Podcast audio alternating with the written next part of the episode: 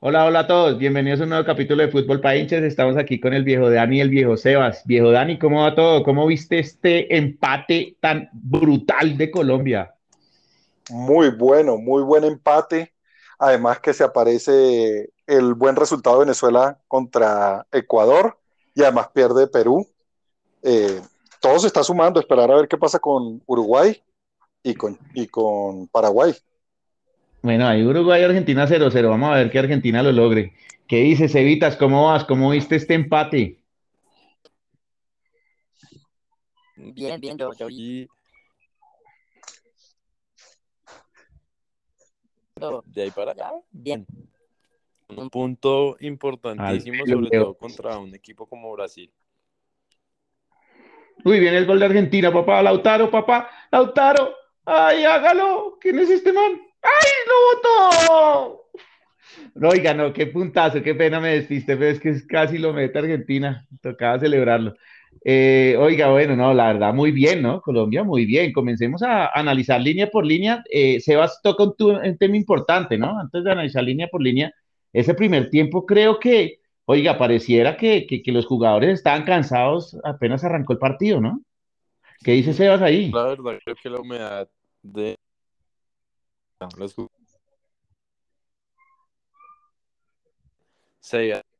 se veía como caminando mucho. Ya en el segundo tiempo, obviamente el, equipo tuvo una cara diferente, pero sí, sí fue un primer tiempo flojo.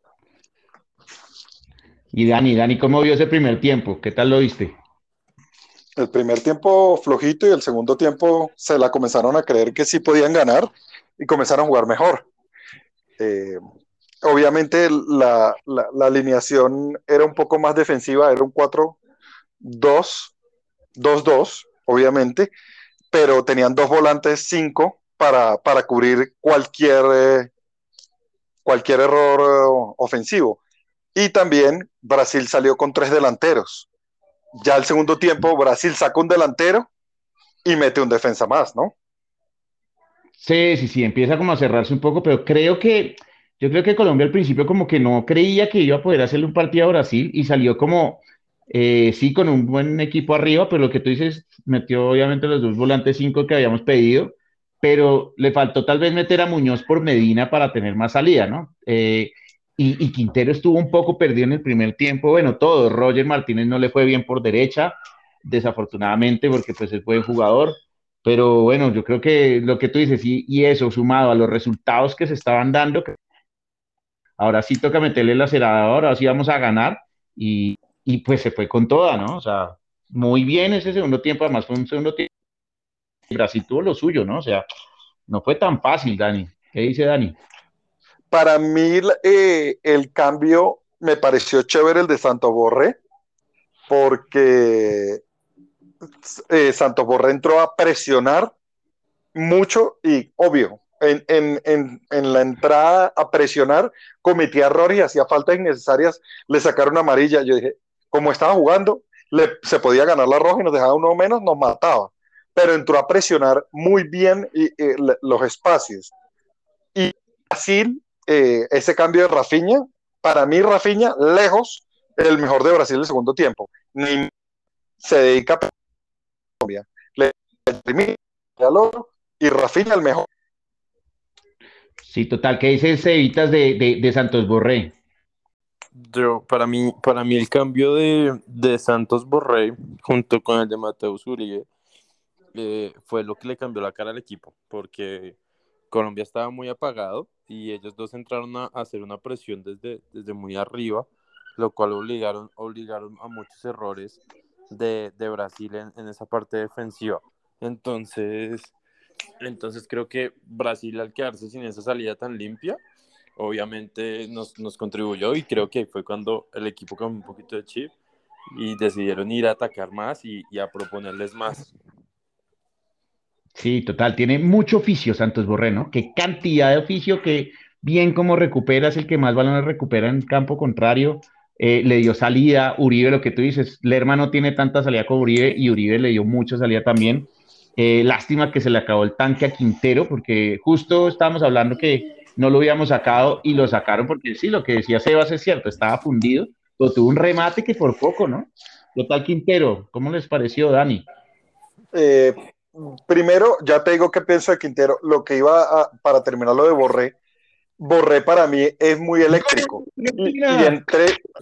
¿Cómo? ¿Gol de quién? Gol de Argentina. Vamos. Ah, vamos, buen resultado. Qué pena, sigue, sigue. Santos Borré es muy eh, eléctrico. Va, marca, presiona, pero ese eléctrico le está jugando en contra para cuando tiene que hacer un pase o tiene que definir. Lo hace muy rápido, la bota por encima, a veces no hace los pases como los debería hacer porque, porque está pensando muy rápido. Yo creo que se pausa un poquito cuando tiene el balón y puede mejorar muchísimo. Y con respecto a Quintero, eh, a Quintero yo lo vi por, jugando tirado a la derecha, obviamente como un Messi, supuestamente, que jugaba, eh, lo querían jugar, que, que enganchara hacia el medio y le pegara pero yo cuando lo vi por el centro del campo le rindió más por el centro del campo haciendo jugadas, que fue la jugada que tú estás diciendo del tiro, que, que de derecha eh, perfilándose a la izquierda a buscar el arco. Sí, creo que tienes toda la razón, Borré. Es más, eh, está en nuestro, en nuestro Instagram, eh, Fútbol para hinchas raya abajo, eh, el reel de mi grito en el último minuto con la jugada de Borré que la botó a la porra Uy, fue pucha, eso era un golazo. Además, por fin Dubán Zapata. Eh, voy a entrar a hablar de Dubán Zapata, pero pues antes, antes de Dubán sigamos con Quintero. A mí me pareció que Quintero el primer tiempo, como todo el equipo, parecían cansados, ¿no? Lo que dice Dani es cierto, entra a la mitad a jugar más como en la mitad como de 10 neto y empieza a rendir un poco más con él y Falcao y empiezan a, jugar mucho más con Uribe, ¿no? ¿Qué dices Evitas de, de Quintero? A mí Quintero el primer tiempo siento que en general, en general la selección estaba muy muy perdida, muy desordenada y Quintero siento que no encontró como esas sociedades cortas y empezó a poner pues más, más balones filtrados, sobre todo Falcao y, y de pronto intentando hacer ese cambio de frente con el cual fue súper insistente con, con Luis Díaz, pero pero el primer tiempo, digamos que fue un, primer tiempo normal, dada la situación del partido. Ya en el segundo tiempo, cuando entró Borré y el equipo se puso como, como más de cara a, ofensiva a ganar, ahí siento que fue cuando, cuando más fluyó, como bien decía Dani, eh, fue ese Quintero tirado más a la mitad de 10-10 y siento que ahí fue donde más rindió y más, más generó para el equipo y generó también para él. Em, pero en general fue un partido promedio bien de, Quintero. Lastimosamente, obviamente, los pulmones no le dan para, para correr todo un, partido, pero, pero es alguien que hay que tenerlo siempre. Total, totalmente de acuerdo. Entremos a, a, hablar de Uban, que leímos muy duro el capítulo pasado.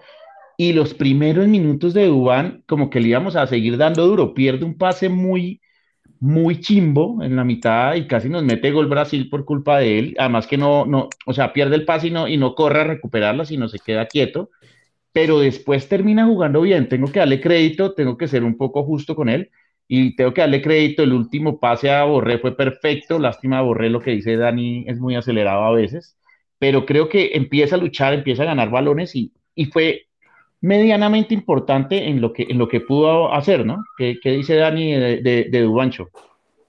Para mí la confianza en jugador es el 80 dentro de un partido. Y ese man entró desconectado, no hizo un pase. Cuando tenía que ir arriba a chocar, a cabecear, se quedaba parado. Ya cuando se decidió a chocar, sentó a Fabio. Para poder a Fabiño, yo le cuento una cosa. Y las mejores jugadas de él es cuando él se mete dentro del área y juega de espaldas. Mira que ahí fue cuando la aguantó y se la tocó a Santos Borré. Cuando, lo que pasa es que yo no lo veo creyéndosela que él es un 9-9 donde la sepa aguantar y sepa meter los kilos que tiene. Total, Cevitas, ¿qué dices tú de Juan? ¿Cómo viste cómo, cómo comenzó y cómo terminó? Si estamos de acuerdo nosotros o no. Pues no sé, a mí, a mí lo personal, Duan es un jugador que todavía no, no me terminé de convencer. Eh, entró muy desconectado al partido, pero muy desconectado. O sea, el equipo venía de una presión alta, sofocante, corriendo. Ya, e, e, ese fue ese momento el que el partido entró como a ser un partido más de disputa que de fútbol. Cuando sale Falcao y entra Zapata, digamos que esa presión allá se perdió un poco porque ya no estaba, no estaba él como a, la par de sus compañeros como en la misma línea.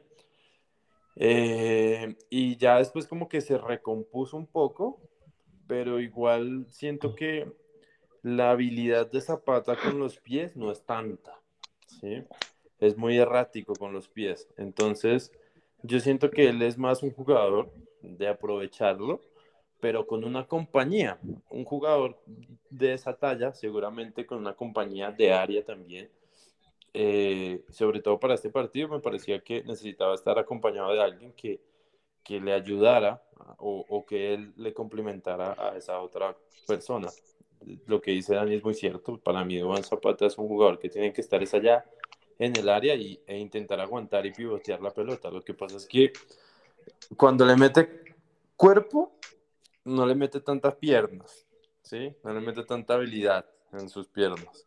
Y cuando le intenta meter piernas... ¡Gol de Argentina! Vamos, 2-0. Y cuando le intentan meter piernas, eh, se desbarata con dos pasos. Entonces, es un jugador que es difícil descifrar su finalidad dentro del equipo. Sí, le falta, tienes razón, le falta, eh, pero creo que estamos de acuerdo los tres en que entró muy mal y fue subiendo un poco. Pero lo que tú dices, sigue sin ser ese, ese gran delantero que necesitamos cuando Falcao se funda, porque Falcao lo quemamos. Vuelvo y digo, creo que es al revés, creo que toca que Zapata entre o Borja, pero Borja no estaba, entonces tiene que ser Zapata, que entre desgaste y Falcao entre a rematar. Pero estamos haciendo el tema de obviamente que Falcao es mucho más jugador y le estamos dando la responsabilidad, pero es que entrar a que no le tiren un solo balón es muy jodido para Falcao, por más que hizo un partidazo, o sea, fue de los mejores jugadores eh, para mí, pero, pero es que si no le llega un balón, pues no va a poder brillar, ¿no? ¿Qué dice Dani con respecto a Falcao? Bueno, eh, con, lo de, con lo de Duan, para mí, cuando Borja vuelva, Duan no vuelve a jugar, y sobre todo en Barranquilla.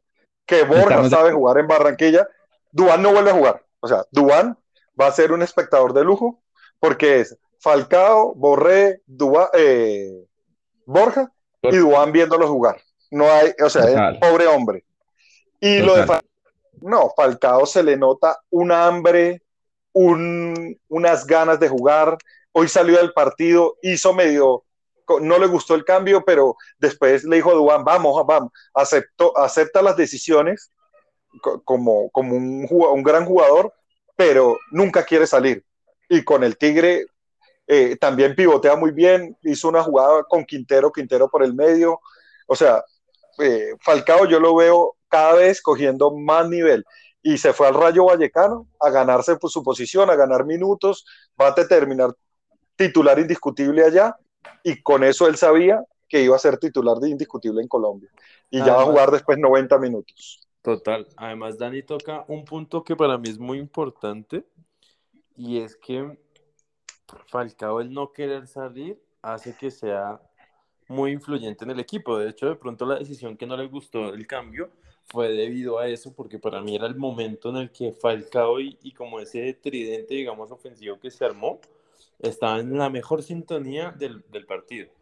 Em, Falcao para mí es una persona que sí o sí quiere ir a jugarse un mundial y hacer un buen papel en un mundial. Está decidido. Eh, en, tan pocos partidos que lleva jugando y, retomando el ritmo, este man está cogiendo un nivel bravo y se le nota su meta es, su meta es Qatar eh, Sebas de ahí yo, yo, estoy contigo él va su mentalidad es Qatar y de ahí para adelante me retiro voy a millonar no sé pero su meta es yo, yo me juego otro mundial Total. creo que estamos totalmente de acuerdo.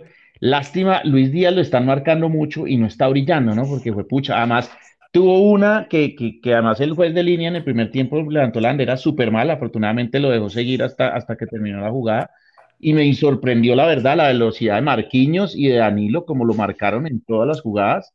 Yo no, no pensé que tuvieran tanta velocidad ellos. Y en esa jugada que Quintero engancha muy bien y se la da, Luis Díaz sale desde, antes, desde el terreno de Colombia y, le gana al central. Eh, no sé si fue Marquinhos Danilo, pero le ganó en velocidad, pero estuvo muy cerca de esa de Díaz, ¿no? La perdóname, te interrumpo, pero la de Luis Díaz, que sale entre los dos brasileros de una pierna a la otra en el aire, eso es de circo. Yo quedé loco, yo dije, no, fue, arepa. Cuando la muestran en, cámara lenta, la manda un pie al otro, levanta el pie a propósito. No, yo dije, no, un monstruo, un monstruo ese pelado. Es un crack, es un crack que dice Cevitas de Díaz, de nuestra figura. para mí lo de Luis Díaz, eh, siento que el técnico está recayendo en un error recurrente en todos los partidos y es que se nos está volviendo costumbre depender de los dos o tres buenos jugadores que tenemos en Colombia como los diferenciales, ¿no? Em, entonces, siento que estamos aprovechándonos mucho de Luis Díaz. La pelota siempre va allá, siempre va allá. Es la única salida que como que tiene la selección para, para ir de frente al otro equipo. Y al, al recaer tanto en eso, eh, pasa lo que pasó hoy, que Luis Díaz tenía tres personas encima marcándolo, o sea, tenía el lateral y los dos centrales haciendo el relevo, y así es muy difícil, o sea, por más talentoso que este man sea, porque Luis Díaz para mí es un monstruo, está en un nivel bravísimo, pero no podemos, eh, digamos que tener esa mentalidad de, de, todos los balones que cojamos para atacar tienen que pasar por Luis Díaz porque si no, no se genera nada. Entonces, ahí es donde yo creo que el técnico tiene que empezar a jugar con nuevas cartas y, y probar nuevos, nuevas alineaciones. Digamos, lo que estaba pasando con Jairo, que, que, en ese partido que jugó Jairo de lateral estuvo muy bien porque cuando Luis Díaz estaba marcado, era Jairo el que pasaba y, y se generaba una ofensiva ahí pero em, estamos siendo muy, muy recurrentes buscando Luis Díaz y pues ya eso se vuelve muy leído para el rival y van a ir a marcar al que, al que más, digamos, como el que, el que mejor nivel está. No solo eso, no solo eso, sino que hoy no tuvo compañía, lo que tú dices, le, le hizo falta a Jairo y le hizo falta que Quintero fuera más a la mitad y se le mostrara tanto a Díaz como a Roger, que bueno, Roger estuvo perdido o aburré, pero, pero es que no se le mostraba a nadie, entonces le tocaba devolverse siempre, ¿no? Entonces creo que es más por ese lado que si, si se la quieres dar, perfecto, pero no lo dejes solo, porque ya lo están referenciando dos, dos hombres, siempre marca escalonada, ya saben el crack que es, entonces ya nadie lo deja suelto. No sé si Dani quieras aportar algo más de Luis Díaz. Eh, sí, aunque, aunque los dos me caigan un poquito encima, para mí Luis Díaz sí le falta algo y es acompañar a defender. Mira que eh, Brasil en los últimos 30 minutos con el desborde de Rafinha y Mojica lo cubrió bien, pero en una jugada se lo llevó y hizo lo que quiso con, con Mojica para un lado, para el otro, y, y los brasileros sí agarraron a, Luis Díaz lo marcaban de a tres, y Mojica le tocaba mano a mano con Rafinha. Él tendría que apoyar un poquito más por esa banda. Claro, digamos, lo que dice Dani es, cierto, pero es que yo digo que, que, no podemos quemar un jugador como Luis Díaz y, y, también ponerlo a acompañar en fases defensivas. Un jugador que es tan, tan decisivo a la hora de atacar, para mí, es un jugador que tiene que estar de mitad de cancha hacia arriba, pendiente, para que si se arma una contra, es el primero en comandarla, ¿no? Eh, y ahí es donde yo pienso que es donde el técnico tiene que empezar a, armar mejor sus piezas y sus equipos y sus convocados para que le podamos dar esa soltura a Luis Díaz de papi ataque y ataque todo lo que quiera, que por esa banda está tal persona cuidándolo a usted, ¿sí? yo estoy de acuerdo porque te... Porque si lo vamos a poner a que vaya hasta el otro arquero de arco a arco, seguramente a, los, a la media hora o 40 minutos ya empieza a fallar el tema físico con, con, con el cerebro y ya no, ya no uno, uno no domina eh, igual de bien su cuerpo. Entonces, eh, para mí es un jugador que hay que aprovecharlo en, fase ofensiva y buscar eh, esa solución de poder suplir el, el, espacio que deja por la banda. Sí, pero por eso está jugando con dos volantes cinco. Entonces, si se iba Luis Díaz, Wilmar se metía o se metía el Lerma. No había ningún problema, ah, le cubrían el 2. Pero saca uno de los volantes 5, queda jugando el volante 5. Supuestamente Mateo, Mateo Uribe hace eso, pero Mateo Uribe, usted sabe, más. Y ayudar a la marca es más difícil.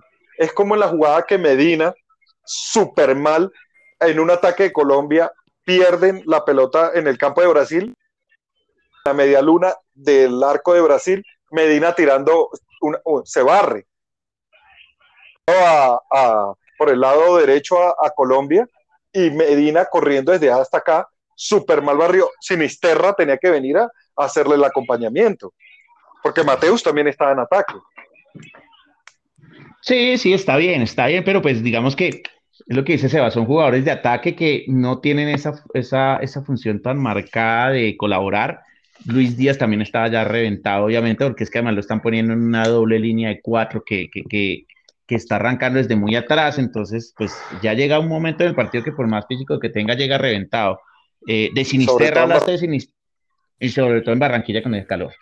Hablaste de Sinisterra y de Sinisterra digo, mira, tenemos mucho futuro con ese chino, con Luis Suárez, que no está llamado todavía porque es menor de, o sea, es muy joven todavía y hay mucho delantero peleando ese puesto, pero tenemos muy buena delantera con Luis Díaz, Luis Suárez y Sinisterra, pero Sinisterra hoy tuvo una jugada que tenía que rematar, así la mandara para la porra, pero tenía que rematar y le faltó confianza. Lástima, pero, ¿sabes para, por qué para mí es eso? Tratar de ganarse el grupo. Es tan inteligente que dice, yo, un individualista le pega. El man dice, no, yo la toco para que... Y ahí él le debió pegar. Pero eh, puede ser que haya pecado por, por tratar de encajar en el grupo. Sí, sí, sí, se evita que, creo que e, ese tipo de jugadas se lo va a ir dando los minutos y cuando este pelado ya tenga el carácter va a poder decir, pateé al arco, sí, la mandé a la porra, pero nadie me, puede decir nada, suerte. Sí, sí, sí, Igual, igual participó muy bien en la última jugada que se la da a Dubán, Dubán la aguanta y Dubán se la pasa a Borré, ¿no? Estuvo muy bien sí, Ese pelado juega. A mí el que, el que me gustó, personalidad, y, fue, un, fue agradable verlo. lo vi cuando se sacaban a Mojica, él estaba ahí, saliendo con el balón también, seguro, eh, buen central. No, Cuesta está en un nivel demasiado, demasiado alto. Monstruo. y se nota mucho porque yo lo veía, me, fijaba mucho en sus movimientos y siempre en punta de pies, siempre perfilado, siempre mirando su espalda, mirando a quién viene por delante, cerrando adelante, como si fuera un 6, metiéndose en línea defensiva, cerrando al lateral. Hay que un jugador impecable en la saga defensiva de Colombia. Impresionante. En una, eh, perdóname, Dieguito, en una se la toca Mojica y, le, y se abre a recibirle siendo central. Un central normal se echa para atrás y le dice, salga usted, no, se la toca a Mojica y se abre él para seguir jugando. O sea, muy claro ese pelado. Para mí, Cuesta se le comió la tostada a Sánchez con papitas y con gaseosa. O sea, lo banqueó y de por vida. O sea, qué nivel, además que Cuesta no juega por izquierda y está jugando por izquierda porque Mina no tiene izquierda, eso lo sabemos todos. Él es mocho de, pero mocho mal. Eh, pero se comió a Sánchez con papitas y lo dejó banqueado por vida. Ahora, cuesta parte que es un monstruo, es un crack, es un man que anticipa muy bien, tiene una juventud increíble, porque además tiene 22 años.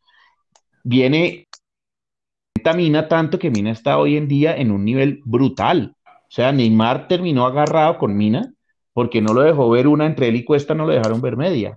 Entonces creo que, que, que, que no solamente es bueno él, sino potencializando a su compañero. Por ese lado, no sé si, ¿qué, dicen ustedes? Sí, eh, Mina, Mina es bueno. A mí, por ejemplo, Mina me pareció eh, en este partido súper inteligente. Eh, Colombia sale en una de atrás y Mina con el balón en los pies jugó en el y allá todos tienen que jugar con los pies. Y, y, sale con el balón en los pies y le dice a Medina, vaya adelante y yo, yo se la pongo allá que se la pusiera en los pies, no al espacio. Y se la dio en los pies y Medina terminó tocándosela al arco. Entonces veo que, que, Medina tiene que, que, seguir un poquito la jerarquía que, que Jerry en equipos grandes. Eh, en Barcelona, entrenar todos los días con Messi te da, con Luis Ares te da, te da algo. Y, y, y, y sí lo veo en un nivel bueno. Bueno. Sí, yo creo, yo creo que, que para mí este pelado potencializa mucho y, y, para mí es el que se está tomando la batuta allá atrás. Por más que Jerry Mina tenga una mayor trayectoria y eso, yo siento que, que este pelado es el que se está tomando la batuta atrás, es el que está liderando desde el fondo. Y se nota mucho porque es el que le ponía orden a todo el mundo. Y pues después estaba David Espina que regañaba, que tenía que regañar, pero este pelado se pone la 10 de central, pero, pero la verdad está, está en un nivel muy, muy bravo. Sí, sí, sí. Tocaste un punto clave, David Ospina, ¿no? San David, porque en el momento que nos creemos que podemos ganarle a Brasil, es cuando Brasil más nos hace daño, porque no nos había hecho daño en todo el partido, pero es cuando más nos hace daño, porque pues obviamente dejamos espacios atrás, era obvio, se puso un partido de toma y dame, y David estuvo pletórico, o sea, perfecto 10 sobre 10. ¿Ustedes qué dicen de David? La que le saca Neymar en el primer tiempo era unos Sí, también, ¿no? También esa. total, es un monstruo, ¿no? Eh, es un monstruo. Y, la, y dos que le, la una que le saca a Rafiña y la otra no sé si a Rafiña también, dos que saca, bestialidades de sacadas. La otra fue Anthony, Anthony con pase de Rafiña. Esa, esa de Anthony fue brutal, ¿no, Sebas? Mm. Sí, para mí, para mí, David Ospina, sin lugar a dudas, es el arquero el mejor arquero que ha tenido Colombia en su historia, sin lugar a dudas. Aparte de que ya es un jugador de edad, por, decirlo así, tiene unos reflejos, unos reflejos tremendos. Y fuera de eso, si uno analiza cada tiro que le dan al arco, él siempre está bien posicionado y eso para un arquero es súper fundamental, que esté bien posicionado para, para, poder anticipar el tiro, ¿no? Y, y la verdad es que David Ospina nos ha salvado en muchos partidos y ha tenido unas tapadotas tremendas. Para mí está en un nivel muy bravo. Muy, muy cerdo. Y mm, por último, pero no lo quiero dejar como si fuera el último realmente, si no fue tal vez el mejor jugador de la cancha, Don Wilmar Barrios, ¿no? 98% de eficacia en pases, con eh, siendo el primero en eficacia, con eh, el primero en el país en pases precisos, fue el que más pases precisos hizo de todo Colombia, entradas correctas, recuperación, o sea, hizo todo, ¿no? Partido perfecto, un caño saliendo, ¿no? Mejor dicho, o sea, me le quito el sombrero. ¿Qué dice Sebas? No, para mí Barrios, ustedes saben el cariño que le tengo porque es un jugador que es el que le cubre la espalda absolutamente a todos y, hubo muchas, o sea, hubo muchas que desde el suelo le, ganó a Neymar muchos balones, lo tenía encima, cuando tiene que pegar, pega, cuando tiene que marcar, marca, cuando solamente tiene que hacer sombra, hace sombra, sale con el balón, hasta hizo, le hizo un caño a Fred, o sea, que este man está, le, han enseñado mucho con las piernas por allá en San Petersburgo. sí, Dani, ¿qué dices de, de Barrios? La confianza, se está cogiendo confianza, eh, tranquilidad, es eh, no amable, no es la palabra, es, bueno, no, no, no encontré la palabra para definirlo, pero es solidario con sus compañeros, siempre está cerca, clarito, no entra rabón, al, eh, y ahora cuando tiene que salir con el balón en los pies, está un monstruo. Ese pelado tiene que irse de, del Cenit de San Petersburgo a otro lado para que lo puedan ver. Eh, él tiene que irse a un Granada, a un, Rayo Vallecano, pequeño en España, y termina en, en Barcelona. Porque ese es el, salto que da, eh, que tiene que dar. Creo que sí, creo que tiene razón. Eh, es un jugador que le hace falta más visibilidad porque si yo lo puedo comparar con un solo jugador en el mundo, para mí es el Canté. Es el Canté de Colombia. Es una máquina, una máquina. Bueno, pero yo, yo quiero decirles una cosa, que viene el partido y, les quiero preguntar a ustedes. Colombia en el Mundial, nosotros pasamos rondas gracias a los tiros de esquina y a Jerry Mina. Y hoy estaba súper rabón con un tiro de esquina que se le gana a, Brasil con, la, con el tiro de Uribe, van a cobrar un tiro libre y lo cobran corto. ¿Para qué hacen subir a Jerry Mina? Tenemos un man goleador de cabeza y la cobran corto. Yo no entiendo. Yo de Reinaldo Rueda digo, venga, vamos a hacer jugadas, pero para Jerry Mina, tiro de esquina. Así fue que hacemos un golecito y nos metemos atrás. No sé, pero un tiro de esquina y lo desperdician. Es un tiro libre. Yo yo con ese respecto a ese tiro de esquina voy a decir que primero me dio mucha rabia cuando lo ven eh, rápido, Después, cuando lo analizo, creo que hay que darle mérito al jugador de Brasil, porque apenas vio a Santos Borré, era una jugada preparada, apenas vio a Santos Borré correr a pedir el balón, cayó de una y no dejaron pensar en, y ahí perdimos el tiro de esquina, mucha rabia me dio, pero creo que hay que darle mérito a Brasil en, ese, en esa jugada. Sebas, ¿qué dices de esa jugada puntual? Yo considero que uno teniendo la fortaleza aérea que suele tener Colombia, si bien Jerry Mina no viene, pues como siendo muy claro eh, en goles de cabeza ahora con la selección. Es, pero es un man que mide dos metros, huevón. O sea, a él hay que aprovecharlo. Tenemos al Tigre que así haga goles con los pies, todos sabemos que su mejor virtud es la cabeza. Esa es la mejor virtud de Falcao. Sí, total. Creo que, bueno, yo creo que para ir como concluyendo la quiero que le pongan una nota de... Si uno tiene esa, ese periodo...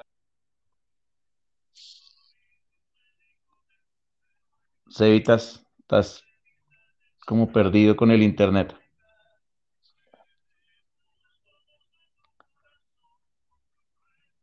Bueno, lo que decía Cevitas es claro, ¿no? Cevitas decía que, el poderío aéreo de Colombia es fundamental y hay que saberlo aprovechar y, no podemos desperdiciar a la larga ese tiro de esquina que tuvimos, ¿no? Eso sí, doloroso, doloroso. Eh, pero bueno, digamos que yo creo que podemos, para ir cerrando el análisis de este partido y ver cómo nos vamos a parar contra Ecuador, que además es el partido clave, eh, creo que yo le daría un 7-5 a la selección. No le pongo un 8 porque nos faltó definición. De verdad, estamos definiendo muy mal todos Creo que no se salva nadie en temas de definición. Eh, Quintero intenta, intenta, pero de 10 remates que tuvo solamente uno fue peligroso y los otros realmente no, no generaron peligro. Dani, ¿qué nota le pones tú a Colombia hoy? Eh, a Colombia le pongo un 7. Hay que, hay que felicitar también a Colombia que tiene dos en, esta, en este momento de eliminatorias. Eh, le sacó empate a Uruguay en Uruguay y rescató un punto con Brasil en Barranquilla, que Brasil venía ganando todos los partidos. Entonces, la primera que, le saca punto. Exacto, y sacar arco en limpio a Brasil y sacarle arco limpio en Uruguay, Uruguay, la defensa está clara. Falta es meterla. Falta meterla, tienes toda la razón, toda, toda la razón, falta meterla. pero Ecuador le ganamos. A Ecuador, si no le ganamos, no hicimos nada. Es que a Ecuador toca ir con todo. Además, viene Ecuador caído porque perdió. Entonces, yo creo que Ecuador le va a costar y, venimos con todas. Evitas, ¿qué, qué, qué puntuación le pones en general a la Colombia que jugó hoy contra Brasil? De 1 a 10, de 0 a 10. Para mí, en general de todo el partido, yo le daría un 7. Bueno, estamos, estamos de acuerdo. Dani le dio un 7, yo le di un 7-5 porque me gustó mucho el segundo tiempo, pero creo que un 7 está perfecto. Nos falta mejorar de definición, ¿sí o no, Sebas? Yo siento que hace falta, más que la definición, empezar a encontrar el rendimiento de la, de la elaboración de las jugadas, porque gol indudablemente hay. O sea, tenemos dos jugadores, sí, Zapata de pronto no le, no le ha ligado mucho con, con la selección y es algo que siempre le he criticado pero si uno le genera más ocasiones, de pronto pueda meter uno que otro balón. Falcao sabemos que la, la, poca que le pongan la va a meter. Entonces yo siento que gol hay, pero nos estamos colgando un poco es en la elaboración de esas jugadas, de que de pronto les llegue más limpio ese balón al área, porque tenemos en este momento dos jugadores que son de área pura. Eh, y, y, es más eso, más general, esas jugadas, de, así sea de centros, de pasos filtrados, de, de como lo quieran generar, pero jugadas que vayan y los dejen más en el mano a mano, más en el, en el empujar el balón. Y seguramente cuando tengamos eso claro, los goles en Colombia van a andar solitos. Perfecto, entonces bueno, tocas un punto clave, estamos hablando de que cuál es el partido clave, quiero que me diga Dani, ¿cuál es la formación que tendrías tú contra Ecuador el jueves? Eh, una cosa, contra Ecuador tenemos una contratación brutal y se llama Juan Guillermo Cuadrado. Total. O sea, recuperamos uno de, la, de las fieras, de los monstruos. Entonces, para mí, yo mandaría la, la misma defensa, no la toco, los dos volantes cinco y le mando Díaz, Quintero, Cuadrado y el Tigre adelante. Perfecto, o sea, sacrificamos ahora hacia Borré, ponemos a Quintero de 10 puro y cuadrado por derecha. No, no, me y, y, Díaz por izquierda, centro Quintero, cuadrado por derecha y, váyanse, terminen jugando tres delanteros, Díaz, Falcao y Cuadrado y Quintero haciendo, tocándoselas. Me parece bien. ¿Cómo, cómo pararías tú, Sebas, a Colombia? Yo la verdad lo veo muy al estilo de Dani. De pronto, eh, digamos, si para mí la nómina es la misma, sí me gustaría ver de pronto un poco más eh, un delantero que acompañe más a Falcao, sobre todo para las contras, pero pues tampoco podemos sacrificar tanto eh, en el fondo con, con Barrios, ¿no? Y, y sacar a Lerma. Entonces yo creo que el once inicial para mí estaría bien así y como aclarándoles siempre a, Cuadrado y Quintero que no se queden tan, tan posicionales, sino que de pronto Cuadrado se tire a la mitad, que Quintero vaya a la banda, que hagan este tipo de rotaciones que pues a la final Cuadrado tiene la habilidad también de tirarse a la, a la mitad. No es su fuerte, pero tiene la habilidad. Entonces, de pronto, este, esta, esta rotación de posiciones entre ellos dos seguramente van a hacer que se generen más espacios. Bueno, no me disgusta la formación de ustedes, pero yo recuerdo contra Chile el mejor partido de Colombia donde jugó Cuadrado y me genera esa duda porque no sacrificaríamos a un Borré, sino el Borré podría ser la compañía de Falcao, un Quintero por derecha, pero que lo que dices tú, que se rote con Borré, que, que, que se meta más al centro, eh, un cuadrado por derecha por Medina y tendríamos dos delanteros ahí con Borré y Falcao. Entonces, a mí no me disgustaría que volviera a salir muy similar a lo que salió contra Chile, solamente con el cambio de Medina por cuadrado. Me preocupa que Mojica se tocó la ingle y no sé si vaya a estar en condiciones para estar ese día contra, contra Ecuador. Esperemos que sí, porque lo viene haciendo bien, pero les pongo ahí esa, esa dudita, ¿no? O sea, jugar con Borré, Quintero y, Díaz y Falcao y con Cuadrado por la banda derecha, pero teniendo a Lerma y a Barrios para que le cubran la espalda a, Cuadrado, que obviamente no va a ser un lateral, sino un carrilero que se coma la banda. Ahí, ahí les dejo esa, esa perlita. Creo que, está, buena, está muy buena la que dices, porque eh, eh, se bota el lateral derecho que termina siendo cuadrado Santos Borré, o sea, esa me parece muy buena, la que tú estás diciendo, de verdad me gusta bastante. Bastante eh, encaradora. Bastante, bastante PlayStation, pero está buena, porque tienes a Lerma y tienes a... Sí, y, toca, salir, a ganar ese partido. Ganar, ese fue como contra el de Chile, sacamos dos empates y no le ganamos a Chile, no hacíamos un carajo, entonces toca salir a ganar. ¿Cuál Medina? Medina ya sabemos que es un man que es muy disciplinado en marca, pero que al salir no tiene la misma calidad ni la misma velocidad que Muñoz y Cuadrado. Ahora, para mí es Cuadrado, para no perder ni a Quintero ni a Borré. Eso sí, nada. Claro. Y además que Ecuador, uno, eh, que Colombia le tiene que decir, papá, el favorito aquí soy yo. Aquí vengo a ganar yo y yo pongo, yo me la juego. Eso sí tienes toda la razón. No es un Brasil que uno diga, uy, cuidado, no es Uruguay en Montevideo, no es, en, en, Quito, en, en, en Quito, ¿verdad? O en, no, en Barranquilla. Somos locales ah, otra vez. Ah, no, olvídalo. Ahí toca salir a jugarse, a echar toda la carne al asado. Hay que decir, este lo ganamos. Además que sabemos que Quintero se va a fundir como siempre y ahí es cuando entra un Muñoz, Cuadrado sube un poco más y ya lo soltamos del todo. O, o, si está muy cerrado el partido, pues entra Medina, pero pero hay que sacarla con todo. Hay Quintero que aguante 45, 50 y listo. Y el resto ya entra Muñoz o Medina y listo. Y seguimos como ustedes lo estaban planteando.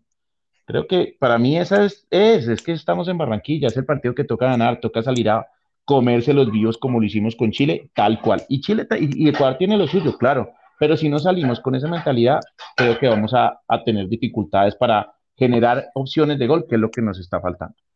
¿Les puedo hacer una pregunta picante y sabrosa a los dos? Hágale.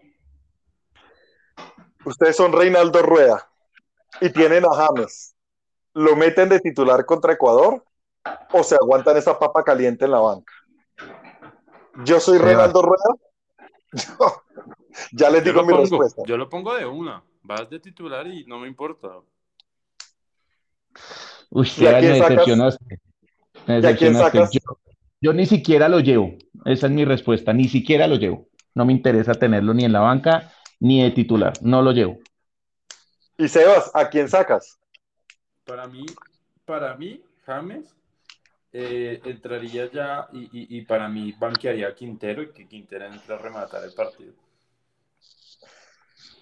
No, yo no, no, no, no, no, no sacrifico un jugador que se ha matado por estar con la selección como Quintero, eso es un jugador que no ha hecho el más mínimo esfuerzo por estar ni siquiera en su equipo.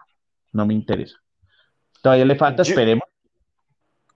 Dale, Yo siendo, yo siendo Renato Rueda, yo le digo, te convoco, va de suplente, te meto unos minutos con tal de que en diciembre busques un equipo decente, en una liga decente, donde cojas nivel para poderte ganar la titular.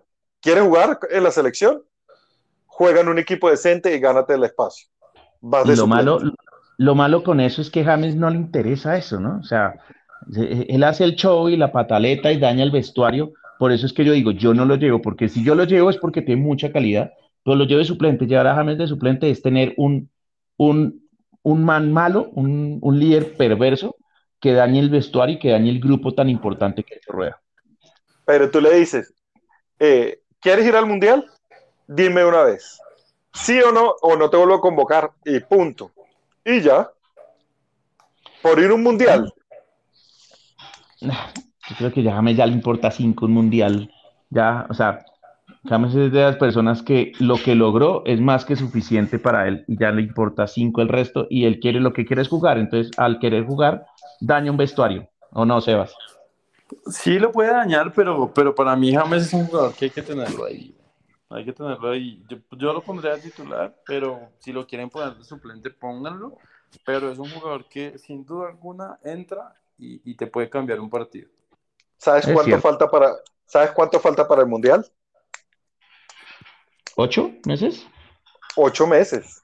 Tienes ocho meses para cambiar, tienes dos meses para cambiar de equipo y seis meses para demostrarme y te llevo. Si no, no, no jodas más. Es que si Colombia clasifica al Mundial, podemos decir que lo hace sin James. Así vuelva en noviembre, porque estamos seguros que va a volver. Así vuelva en noviembre y sea el capitán y, y tenga la 10, creo que vamos a ir a un Mundial sin James, o sea, sin la necesidad de depender de James. Y eso sí que me alegra. Ojalá tengamos más gol y más generación de juego con Quintero. Creo que sí le hizo falta llevar otro volante eh, y, y, esperar que él también, que Rueda también diga, ok, me hizo falta un volante porque saco a Quintero y me quedo como sin, sin quien me... Bueno, yo creo que estamos muy bien y, y pues muchachos... Le faltó Borré, ¿no? Le faltó, pues además está Borré, es que Borré creo que lo hace bien, no es su labor generar juego, pero, pero lo hace muy bien y tiene mucho sacrificio. No, no, que pues faltó la selección, no, no, no de crear juego. No, pues Borré está, ¿cómo así? Si Borré jugó hoy. Eh, perdón, Borja, perdón, perdón, Borja, ah, Borja. Pero es que Borja no es un 10, Borja no, Borja no es un volante ofensivo, es un yo, yo, no estoy diciendo, yo no estoy diciendo que falta para crear juego, sino que falta un jugador que la mete. Ah, sí, falta el delantero que está derechito con el gol con Colombia. Tienes toda la razón y nos, y nos está haciendo mucha falta. Ojalá vuelva. Aparte, a mí sí me gustaría ver una dupla de, de Borja y de pronto un Falcaito, la verdad. Uy, buena. Muy bueno. Dos delanteros que, realmente, que realmente puedan meterle temor y, y, presión al fondo del equipo rival. Y no como que sacas a Falcao y se pierde eso, sino que tengamos ahí fuerza arriba para que, así sea de solo, de solo imagen y, y de solo nombre en la parte de atrás de la camiseta, podamos ganar espacios.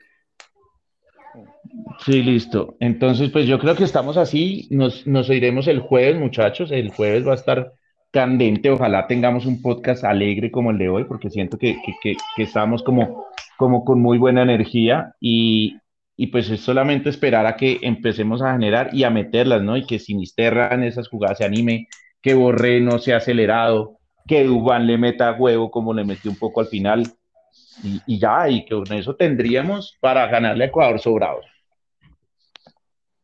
Amén. Amén. Listo, muchachos, pues, sí, señor. Ojalá a ganar. Bueno, muchachos, pues muchas gracias y nos oiremos el jueves, si Dios quiere, para poder tener un capítulo espectacular de medio pie en el Mundial. Hasta luego, muchachos. Estamos hablando. Muchísimas gracias por otro capítulo más. Y bueno, que ganemos el, el próximo partido. Chao, Dieguito. Chao, Sebas. Me voy a poner a ver en este momento las reacciones de Dieguito en el partido. No me las he visto, pero me las voy a ver eh, en el Instagram. ¿Llegaron, ¿Ya llegaron al grupo o no? Por ahí mandé la última, pero no sé si ya le llegaron al Telegram todo, todo el segundo tiempo. Hágale, hágale, montelas para verlas. Listo, un abrazo muchachos, nos vemos el jueves. Chao, chao. chao, chao. Chao, papá. Que descansen, saludos a la familia.